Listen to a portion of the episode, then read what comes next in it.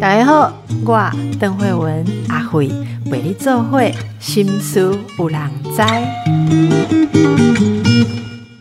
大家好，今天我们来谈一谈哈，大家知道人工生殖医学其实非常的进步哈，嗯。科技改变了人生很多，但是有一个新的现象，可能大家还没有思考过，就是如果使用人工生殖的技术的话，可能会有很多的多胞胎诞生。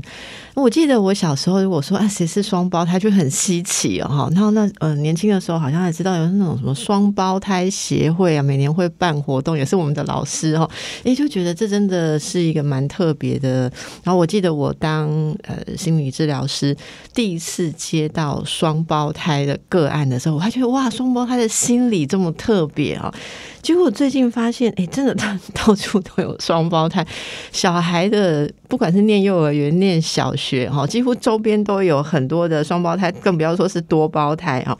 那很多人都会觉得，哎，这样子的现象啊，不是很幸福吗？哈，一次就可以弄出两三个来哈。你如果当过母亲，在这个孕产的过程，或者是你是多胞胎孩子的家长家庭，你就会知道说，这个现象其实是非常独特的。那嗯，我今天请到的是。台大社会学的吴嘉玲教授啊，那呃，嘉玲教授也是多年以前就是我的老师，然后嘉玲教授研究这个现象，而且出了一本书哈，这是在二月即将出版一本新书，这个新书叫做《Making Multiple Babies》啊，这这个是应该是以英文出版的哈，就是我不知道要到时候要怎么翻译，就是做出了多胞胎，可以这样翻吗？好。然后，anticipatory regimes of assisted reproduction 就是人工协助生殖的可预期的一些呃，怎怎么翻译？可预期的一些现象吗？嗯嗯，好好，那我们先来欢迎呃吴老师、嘉玲老师，你好，好，戴医师好，各位听众大家好，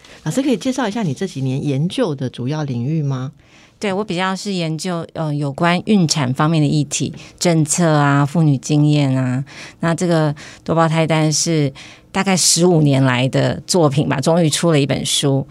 嗯，刚刚像刚刚邓医师所说的嘛，我们对于呃双胞胎啊、三胞胎都看到小孩婴儿的样子，都会觉得非常的兴奋、可爱哈。可是如果要从孕产的过程来讲的话，这可能是一个非常艰辛的过程。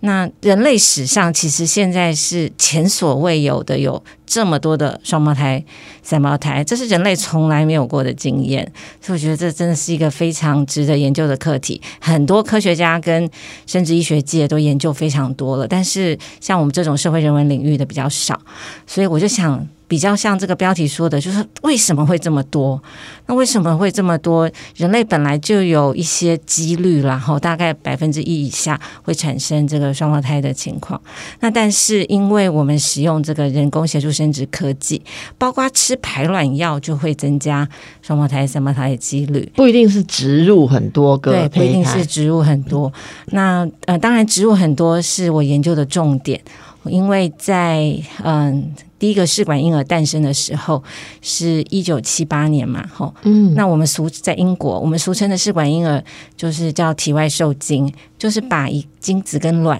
移除到体外，精子移除到体外，可能大家觉得比较容易，卵要移除到体外已经是一个技术突破了，就取卵，取卵的意思，可是要把精子跟卵。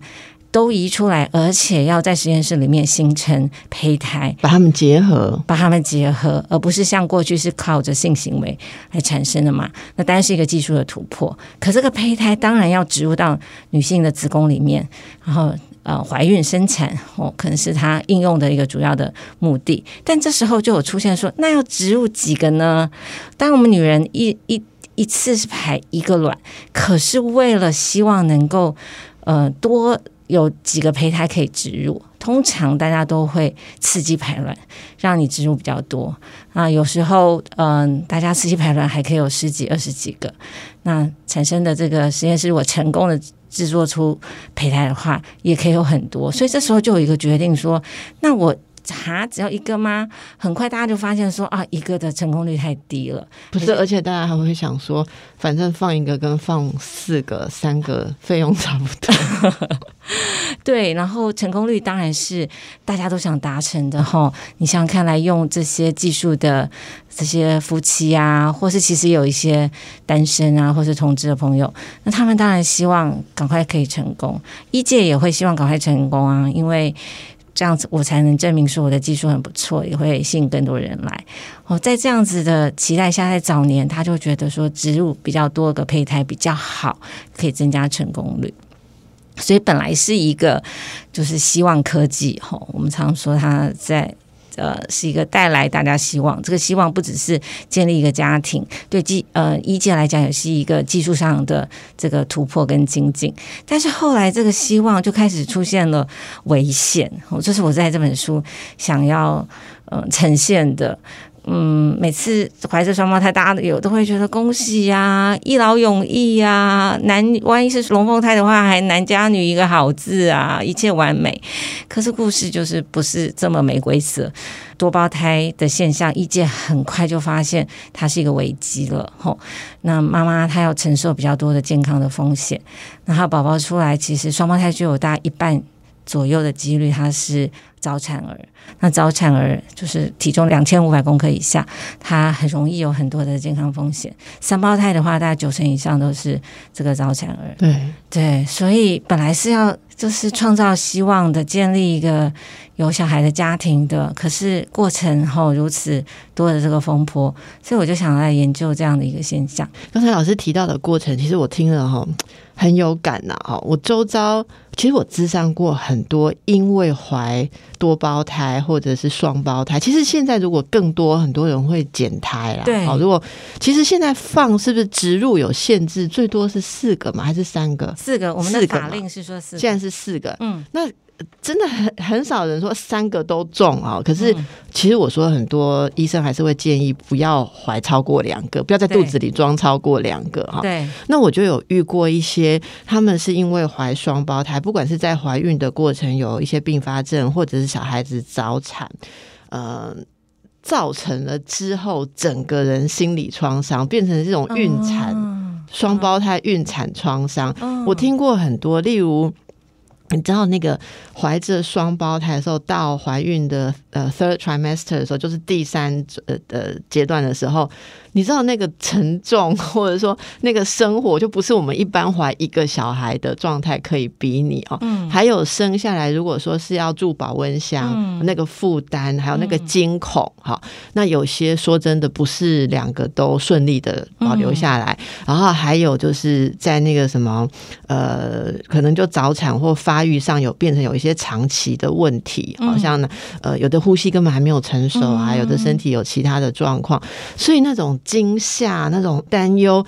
真的是没有办法想象的负担。而且，如果一届又缺乏经验的话，其实在这个过程并没有针对他们打造的一种呃，例如协助啊，或者是生产的方式啊，种种。其实我们生产都是假设你是生一个，对不对？如果两个，我就是把一个弄出来再弄一个，或者说剖腹或者这样。所以他们会经历很多。我觉得就是。整个医界也在观察，而且你知道，我觉得医学对女性的，嗯，女以女性为中心的福祉服务都反应的很慢，他就觉得好像是，我觉得大部分还是觉得说，女性你要来 fit 本来的状况，嗯，所以老师在这个研究当中是访谈了呃哪些层面的人，例如说是生多胞胎的妇女或是父母嘛，还是说也有医界或是协助的人员？嗯，刚听邓医师讲的这一段，我真的鸡皮疙瘩都起来了。真的在我眼中就浮现很多我访谈的这些妇女哦，还有他们的配偶也有吼。那我我可以先讲这个妇女的部分。我觉得刚邓医师讲的就是我们很缺乏认识的部分，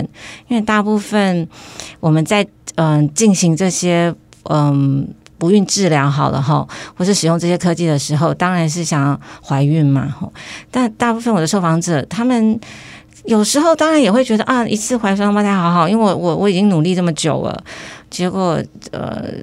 常常失败，如果有可以加倍成功，吼是是不是很不错？可是其实大部分人就觉得，其实之前都是零哎，或者还流产，他们叫负一，所以很难想象说啊，会因为植入比较多。或吃药比较重的时候，然后怀双胞胎，所以大部分怀到双胞胎或是三胞胎的时候，有些人是惊喜啊，但有些也也有人是惊吓，因为接下来就不知道会怎么样。大家也会查讯息，知道说那个流产的几率比较高啊，然后那个母亲的这个负担会比较重。可是你看哦，一开始我们可能是要找到这个好的医疗的团队，后那很多的希望是寄托在这个医生的身上。这个团队的身上，可是之后只是自己在承担这个怀孕责任，就会一直转转转转到妇女了。所以我在面对这些，比如说三胞胎、四胞胎的怀着的妈妈，他们要不要减胎？因为减胎有一个风险是，它会全部流产掉。这对有些人来讲是不能承担的风险，那太可怕。本来你有三个，结果你因为不要这么多，你全部都没有。我觉得哪一个做试管婴儿的能够接受？我觉得真的很难。没错，那那在周边的人又有非常多的意见，其实医界也会有不同的意见。可能有些医师就觉得你不减的话，其实你会非常的辛苦。可是有些人也会凭着我觉得不是很有科学根据的说，哎，你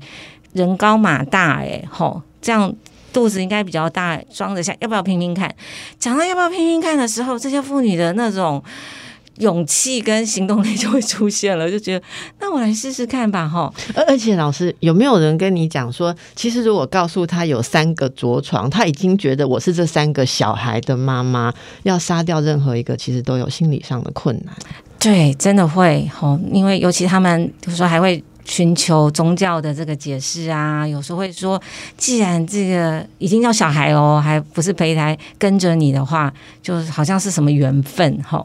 就会有各种各样的说法，使得他可能并不会按照自己的健康，他这是自己的健康，我觉得常常放在很后面，或是不见得敢讲出来。哦，那当然也有。些还是很多人会采用这个减胎的方式，减胎的方式本身，我们现在的做法就是比较像呃羊膜穿刺那样的方式，会打一个针，然后呃到这个肚子里面，然后可能判断一下哪个胚胎比较小，或是比较接近那个针，然后让它消失，然后后来这个排除，这个经历也是很很挣扎。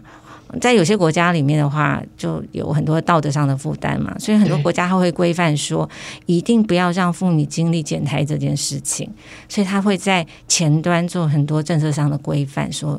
不能植入两个以上的胚胎，最好植入一个胚胎。这在很多欧洲国家大概两千年左右就开始有这个风潮，可是我们的因为法令是最多四个嘛，哦，那你植入四个也没有违法，所以我们的多胞胎比率。嗯，因为试管婴儿就是全世界最高的哦，那是吗？我们是全世界，我们是全世界最高的。其实我会做这个研究，就是在两千零五年的时候，我去韩国开会，有个韩国学者就拿着一个统计表跟我说：“诶，吴教授，吴教授，请问你们台湾为什么植入全世界最多的胚胎数目？”好，那时候是。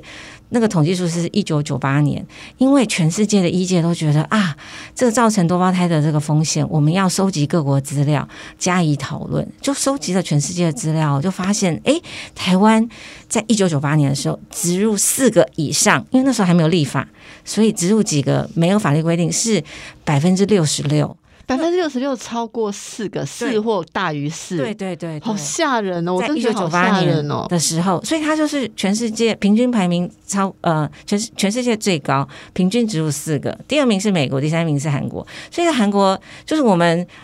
不应该叫做赢韩国吗？我们比韩国还要突出，他们想知道发生什么事。哎，老实说，我我我不知道有这个数字出现，而且那时候我觉得也没有很多这样检讨的声音，所以这是开启了觉得，哎，那要了解一下为什么我可以植入这么多，然后违背这个国际的趋势。所以老师，你有研究那个为什么？就是说，包括法令为什么没有？没有跟世界同步上，然后是不是有一些社会文化的因素？就您研究后来，你你归纳出哪些可能的因素吗？对我台湾这个突出的表现哦，其实现在在很多生殖医学的期刊都会说，只要有做统计的话，就会说啊，台湾如在呃十年前好了，就一个全世界的比较说，如果生了试管婴儿的话，吼，妈妈有三分之一，那时候是三分之一，就会怀着多胞胎、双胞胎或三胞胎，很高的比率然后。生出来的婴儿大概有一半会是这个多胞胎，所以就是这个很突出。可是这个国际上有评比，并没有造成我们很大的压力。哦，那我我在书里面解释的理由就是，就试管婴儿在我们台湾出现的时候，其实是一个台湾之光啊，就那个时代的背景。包括我们退出联合国啊，中美断交啊，我觉得是风雨飘摇，大家也在找一个能够代表台湾的光荣。那科技上的光荣就是其中一个面向，包括我们分割连体婴。其实早期的妇女想到双方他会想到连体婴，诶，嗯她会有一种害怕的感觉，但这个害怕感觉很快就消失了。哦，所以试管婴儿的诞生，我们是一九八五年，他是呃张小弟，他是大家都在庆贺的，哦，连那时候的政界啊，还有那时候很多。其他的什么得到奥斯卡金像奖有一个男配角奖吴汉嘛，他也会去拜访在荣总诞生的这个试管婴儿，媒体的标题还会是英雄惜英雄、哎，这也就是有一个这样子的那种感感觉被是被附加在上面。对，所以我觉得这种光荣感也使得我们整个在规范里面其实比较呃由医界来主导。因为一个对照组就是日本，日本在生第一个试管婴儿的时候比我们早，但是它充满了争议。哦，因为那时候它有很多科技的争议，发生很多事，包括他们心脏移植发生了一个争议，大家就觉得新科技没有好好检讨的话，可能会带来一些灾害，所以它整个是在一种这很争议，我们需要谨慎的规范，所以它试管婴儿出现的时候，其实那个医师只拿着照片跟媒体说明，哎，婴儿没有抱出来，爸妈也没有现身。我我觉得台湾对于科技或者说医疗科技的那种、呃态度，或者开始反思医疗科技的进步，可能对社会对人性呃出现很多的挑战。我们嗯这方面的警觉度，我我觉得是比较慢起来的，嗯或比较松一点。嗯嗯好，这等一下我们可以回来再请教，先让大家休息一下。好，继续来请教吴嘉玲教授哦。那呃，刚才说到的这个研究，包括您这次新书里面会谈到的，大家应该是未来都有机会可以看到了。嗯哦，那真的也期待大家多关心这个现象，可以帮我们分享这一集啊。应该有很多这样子的父母，就是家庭家长。听到这个的话，可能会很有感，因为终于有人关心他们的处境啊。不晓国内现在有没有类似这样子的团体或是组织，是这种双胞胎、多胞胎父母嗯或者是家庭，然后他们有有有任何的团体吗？嗯我有接触过一个是三胞胎的家庭的组织啊，它其实是一个自然受孕的三胞胎的妈妈发起的，她就觉得自己。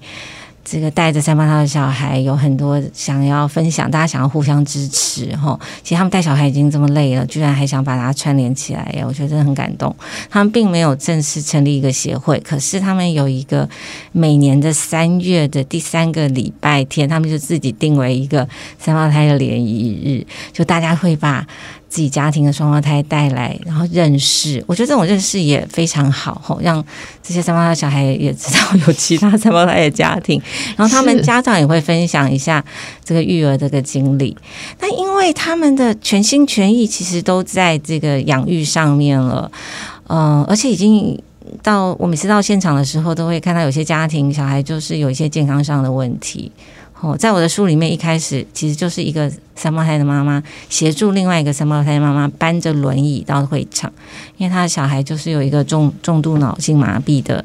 这个小孩，那他也每次都会出席。大家有时候会觉得出席这一个一年一度的这个聚会，就是要给这个妈妈打气的吼。所以刚才讲到的，的确他会有一些健康风险，有些小孩其实就过世了，那有些小孩一出生就拿着这个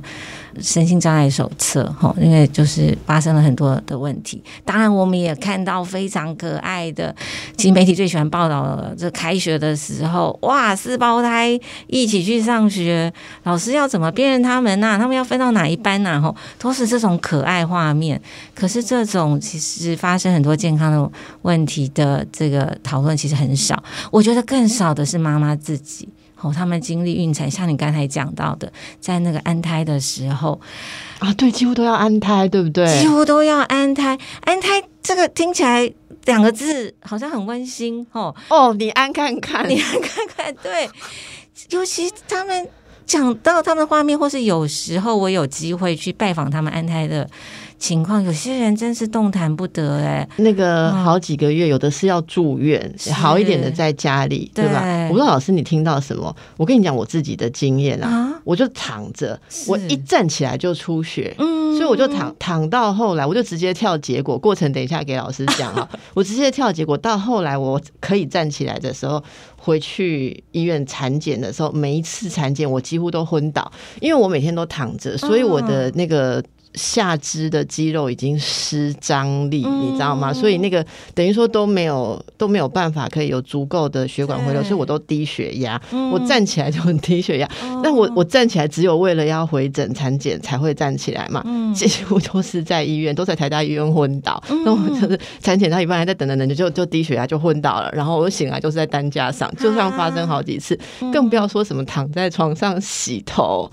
躺躺在床上擦澡，然后你真的。觉得自己完全不是一个人，就是一个容器，嗯等着那个小孩可以被孵大，你可以把他生下来。然后我后来把我的经验告诉朋友，他是那种在医院安胎，他说你这样也配跟我讲？你知道在医院安胎是什么状况哈？这个对不起，让我发泄一下。那老师，你看到的那个如果多胞胎安胎，因为我其实只有一个嘛，那种多胞胎在安胎是不是很惊吓？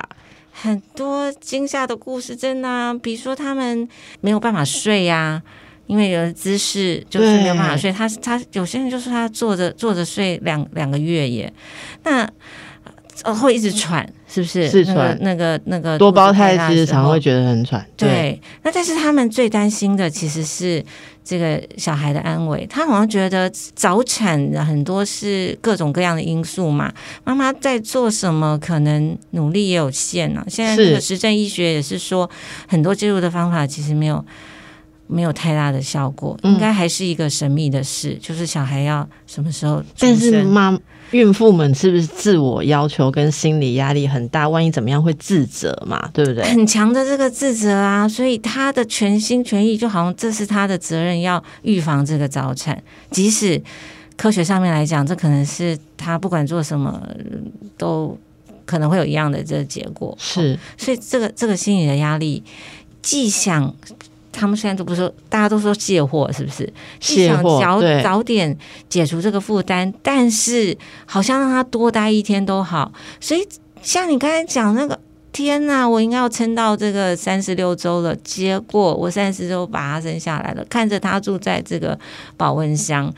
就非常的自责，这个情况很多。我甚至有做夫妻之商啊，就是因为就早产啦，应该是双胞胎，然后早产，早产的时候，呃，其中有一个好像就是。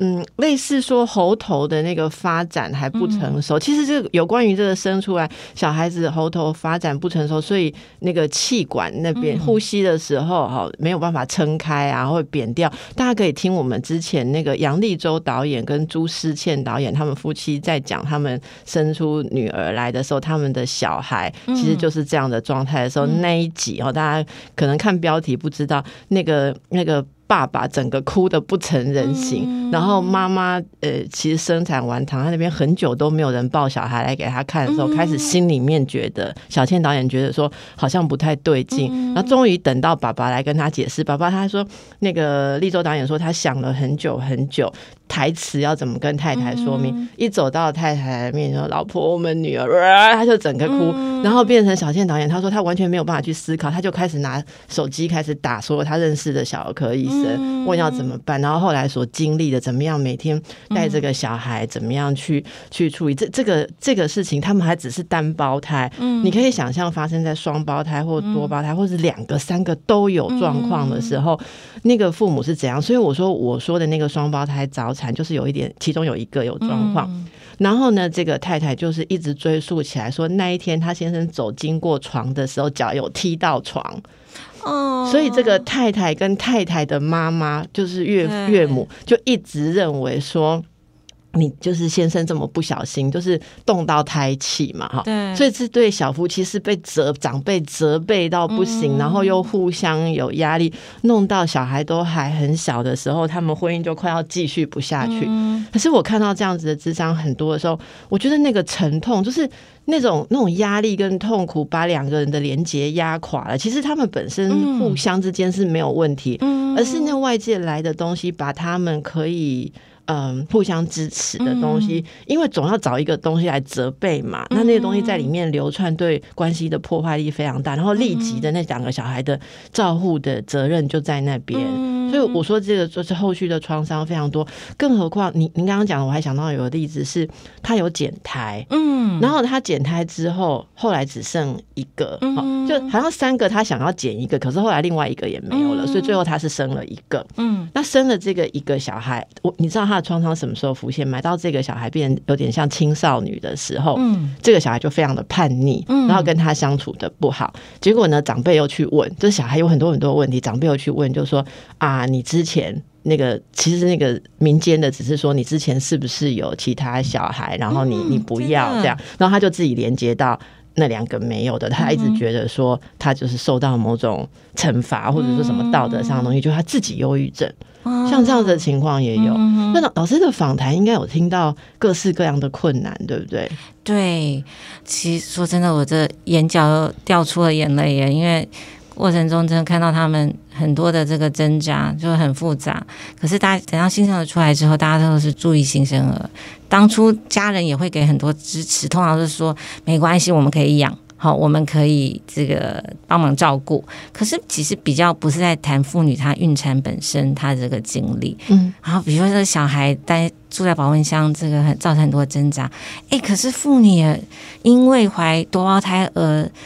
死亡的几率也是。增加非常多倍，说因为怀孕并发症吗？当然啊，然后我们台湾也是有因为减胎而死亡的例子，哦，毕竟它是一个可能会有感染的风险的，就是有有这样子的这个法律的案例，后来变成一个法令的这个纠纷，所以我觉得我们很少讨论母亲的这个健康。我在书里面会说，它有一种像是母亲跟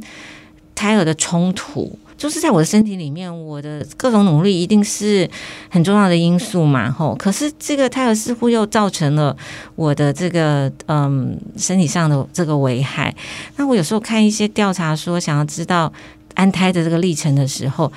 有时候连那个问卷的选项都没有一个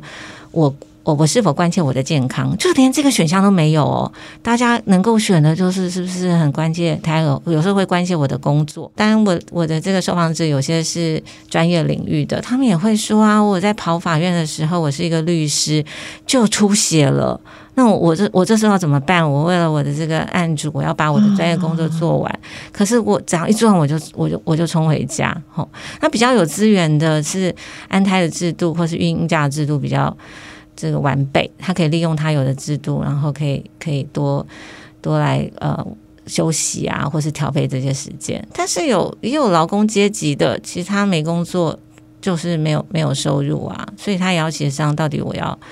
就是照常去上班，还是我要为了我这个身体身体着想哈？那可我觉得几乎很少人觉得自己。可能面临死亡，哎，大家秀照片的时候，真的是秀可爱小孩的照片，使得那种为难的这个孕产妇啊，甚至受到身心健康，像你刚才讲到心理心理健康的部分，可能都不不是很常出现在我们面前，所以我们没有像其他国家一一样对这件事情这么的敏感。凡是非常重视妇女健康的这些国家，北欧国家、西欧国家，他们很快就说，妇女不应该怀多胞胎，不应该怀双胞胎，这就是一个高风险的怀孕。我们不要让人家在后端为难，我们在前端就让你避开这个风险嘛。就是你植入一个胚胎就好了，植入一个胚胎几乎就不会生两个或三个，有很小的几率，但是不会。那你觉得植入一个太慢没关系，我们国家的公费会补助，好，我们就这个给你一笔钱，像你每次植入一个，然后你比较不会担心财务上的负担，然后我一。慢慢来做，日本跟比利时在我书中里面都是这样，啊。可我们是相反，我们是自费，所以我也会有这个财务的压力。我希望赶快成功，但是新新生儿这个照护是健保，健保出来，像我上次参加这个三八套聚会，有一个家庭就跟我说，他拿到账单是两百万呢、吼，就但他其实不用负担太多，是我们的这个健保来处理，我们也会觉得一定要尽力救治这个新生儿的照护。可是我们后面花的健保，我们为什么不把他的钱拿到前面呢？我们要精算啊，其他国家就是这样。如果我大家就是都生单胞胎。照顾双胞胎、三胞胎的这些费用，其实有些事情没有办法用费用讲的，像你刚才讲到这些精神经上历的痛苦，这些损失根本不能用钱算，所以但我们把这些钱能够算的放到前面，然后分给大家，让大家可以比较不要担心这个财务的问题，想要很快的这个求取成功率的状况，然后就可以呃比较能够执行，我们叫单一胚胎植入。嗯嗯，所以我的书中里面其实有一对女同志的这个伴侣，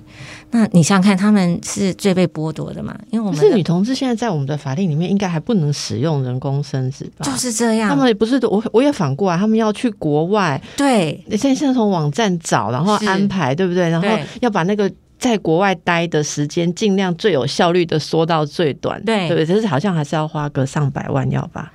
嗯，对，要看要看去哪个国家，或是要做几次。你看，但是你你刚才讲的就，一台湾法令排除他们，所以他们要到国外，而且他们可能还很自我怀疑自己应不应该生了，所以有各种各样的犹豫，使得当他们真的可以执行这件事情，他们可能已经是三十好几了。或是没错，然后他要排假，然后存钱，然后再去，当然也是希望赶快成功啊我。之前访的那一对，他说我这一生我们两个就存这一笔钱，我只有这一次机会。那如果他知道植入三个或者四个机会更高的话，他可能就很觉得需要试，所以或者很难 say no。对，而且可能还要加码啦。如果意思说啊，有一种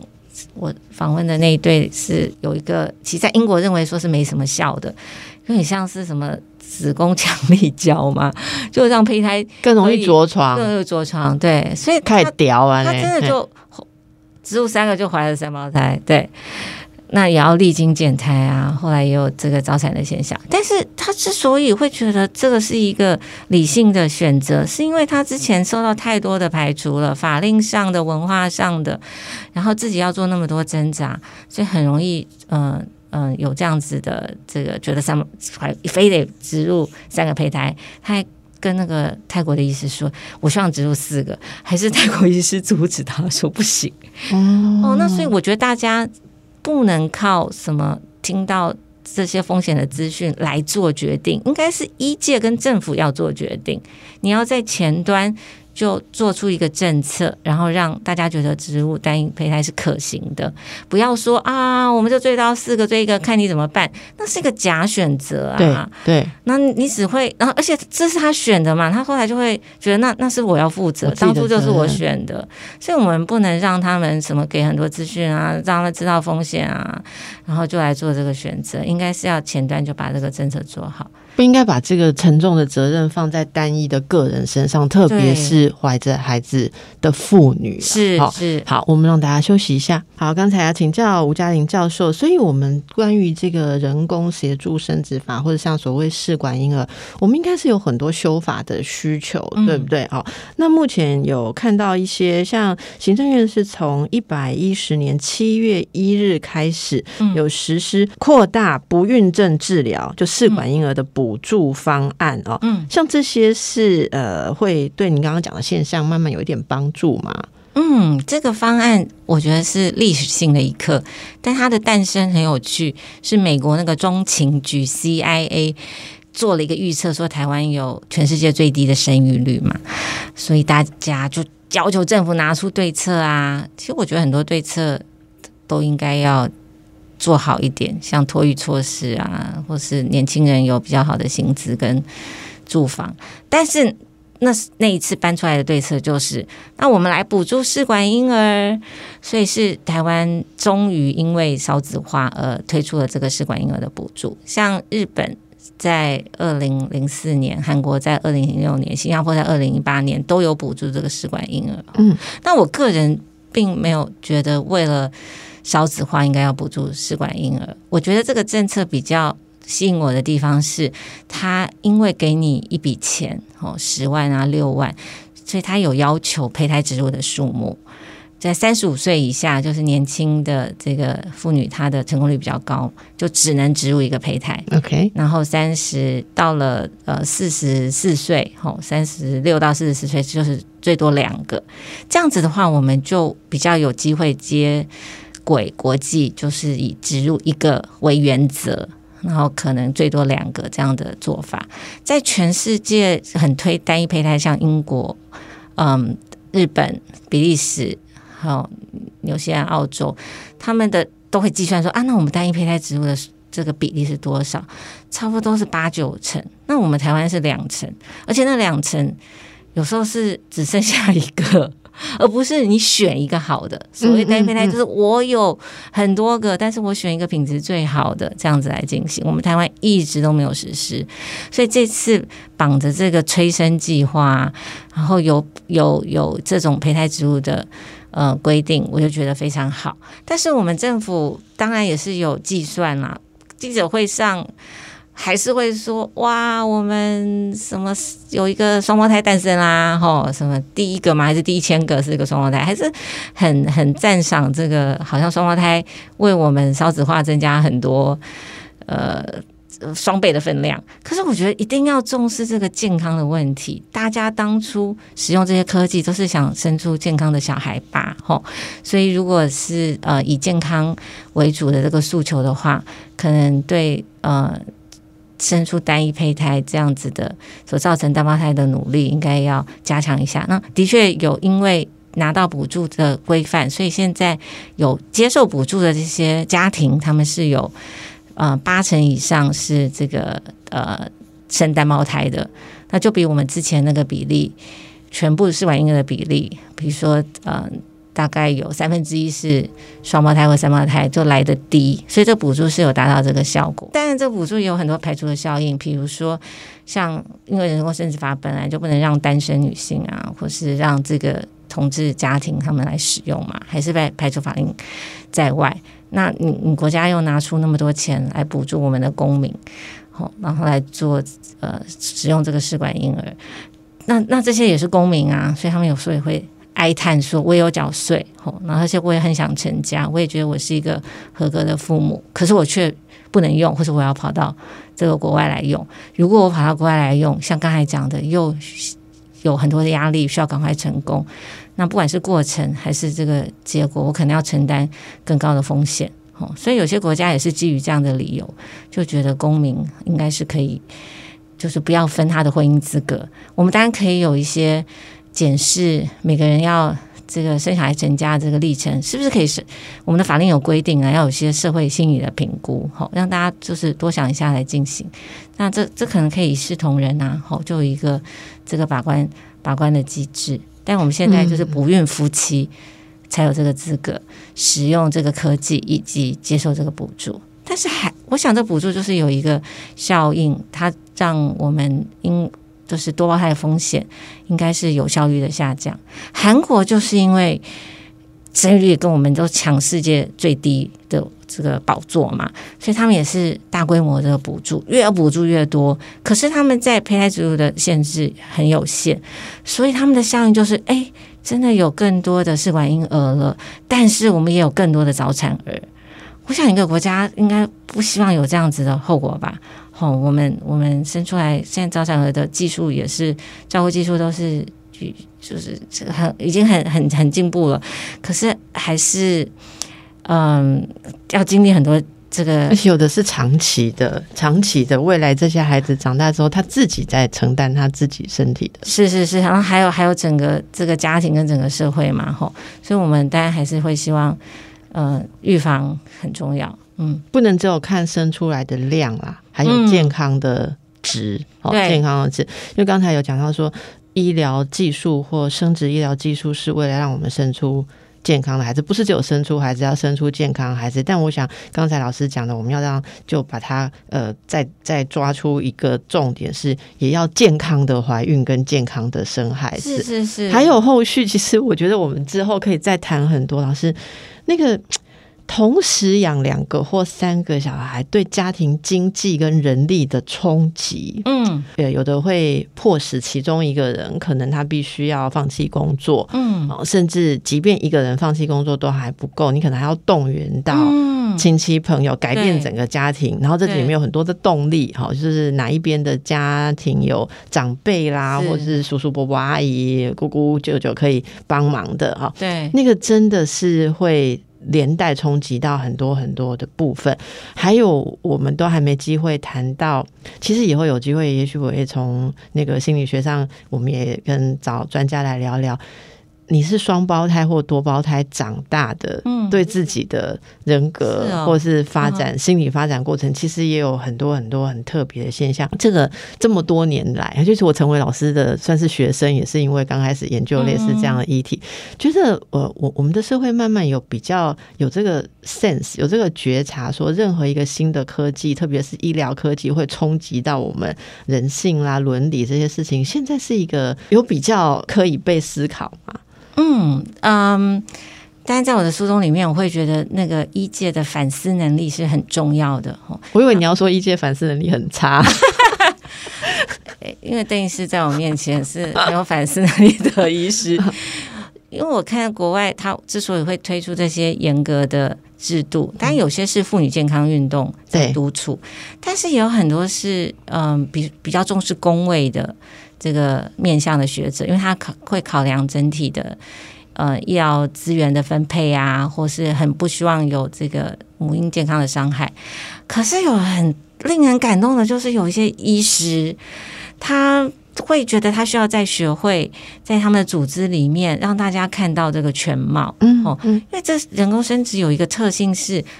大家有分工。我在前端可能是要让大家怀孕，可是后面那些安胎跟生产不是我们照顾的，他就移到这个产科了。对，哦，那有些国家会有产科小儿科医师就会。跟前端的说，你你制造我们多很多的问题。其实台湾的早产儿基金会在当年有推一把，说哦，我们早产儿多好多，说是你们这个前面的人工生殖制造出来，你们要不要处理一下？哈，会有这样子的呃交流跟督促。那这些冲击了，他们也会觉得自己不应该制造社会问题，不应该制造这些家庭的这些风险，然后就会要求嗯管制，然后或是觉得也应该，我身为一届不是只是技术上而已，我应该要对这个政策、这个法令的规范有所参与，然后才会呃推动一些单一佩戴植入。是，所以我们可以想象到，如果说各个环节的声音都有声音出来，我们就比较可以看到全面。我想人性就是这个全面啊。对，像那个英国，它有一个政策是说，我们要把我们的这个双胞胎、再胞胎率，因为试管婴儿降到百分之十以下，那国家就找了一个医生来领导做这件事情。可是你看他成员里面有非常多的民间团体，耶。就各个环节啦。对呀、哦比如说有这种多胞胎家长的，然后有重视妇女健康的。可是是我们台湾其实实在太精英了，没关系，我们这一集播出，希望大家在我们的 YouTube、Podcast 下面留言，或者请大家帮我们转发到你觉得任何相关的人，不管是医师或各个环节哈，然后大家尽量呃，我们来发出这样子的关怀跟声音。好，时间的关系，老师，我们今天先谈到这里啊、嗯如果大家有很多的回想，我们再把老师请来，我们再来谈更多面向的问题。谢谢，祝福大家，拜拜。拜拜。